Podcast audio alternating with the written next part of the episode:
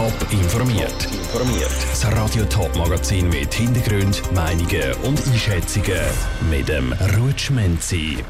Wie die Cannabis-Studie der Stadt Zürich aussieht und wie sich die anhaltenden Quarantäne in den Schulen auf Kind auswirken, das sind Themen im Top informiert. Legal kiffen, das soll in der Stadt Zürich schon in einem Jahr möglich sein. Das aber nicht für alle, die das gerne wettet, sondern nur für 50 bis 100 Teilnehmer von einem Pilotprojekt. Heissen tut das Ganze Zürich kann Cannabis mit Verantwortung. Janine Gut war bei der Präsentation dabei. Gewesen. Kann der Cannabiskonsum durch gezielten Verkauf und Überwachung reguliert werden? Das wird die Stadt jetzt zusammen mit der Psychiatrischen Universitätsklinik und dem Apothekennetz Zürich in einem Pilotprojekt herausfinden.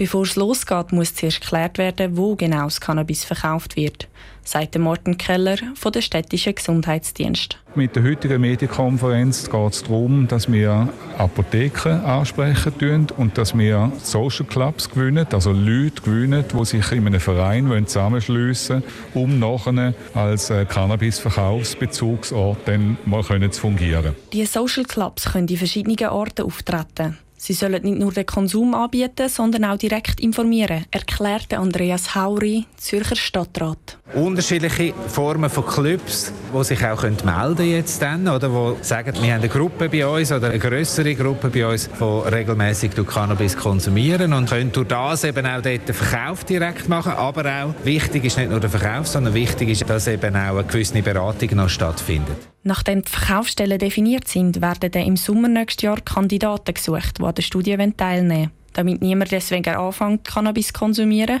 wird mit einem Drogentest geprüft, ob die Interessierten schon Cannabis konsumieren, sagt Carlos Nord, Soziologe von der Psychiatrischen Uniklinik Zürich. Es dürfen die Leute mitmachen, die jetzt schon Konsumenten sind, die in der Stadt Zürich wohnen Ausschlusskriterium ist Schwangerschaft und Stillen. Dann muss man auch erwachsen sein, also älter als 18 Jahre. Man muss den Cannabiskonsum nachweisen können und man darf keine Krankheit haben, die mit Cannabiskonsum kontraindiziert ist. Kontraindiziert bedeutet, dass in dem Fall jetzt das Cannabis schlechte Auswirkungen auf die Krankheit könnte haben.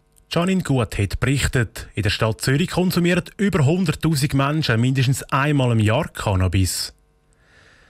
Am Anfang der Corona-Pandemie mussten die Schüler die Heimat bleiben und sind online unterrichtet worden. Später haben die Schulen wieder aufgemacht und bei Corona-Fällen hat es Quarantäne gegeben. Genau das gilt aktuell immer noch. Nur gibt es in gewissen Schulen ganz spezielle Quarantäneregeln. So dürfen Kinder zwar in die Schule, aber müssen sich nachher die Heimat isolieren.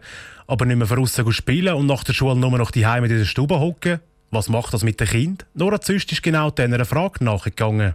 Das Leben besteht nur noch aus Schule und nicht mal in Pause können die Schulkinder mit anderen Gespänli. Was für Kinder nach einem Albtraum tönt, wird für Klassen mit mehreren positiven Corona-Fällen real. In so einem Fall kommt es für Kinder sehr aufs Umfeld an, sagt der Kinderpsychologe Philipp Ramming. Es kommt darauf an, wie die Erwachsenen rundum reagieren. Kinder, vor allem die kleinen Kinder, orientieren sich immer stark an der Reaktion der Erwachsenen. Die Erwachsenen sollten ja jetzt einigermaßen routiniert sein, wie sie die Zeit für die Kinder gestalten können und die Kinder werden durchheben. Wenn die Erwachsenen hingegen selber überfordert sind oder Kinder schon psychisch vorbelastet sind, kann eine Teilquarantäne schwierig werden.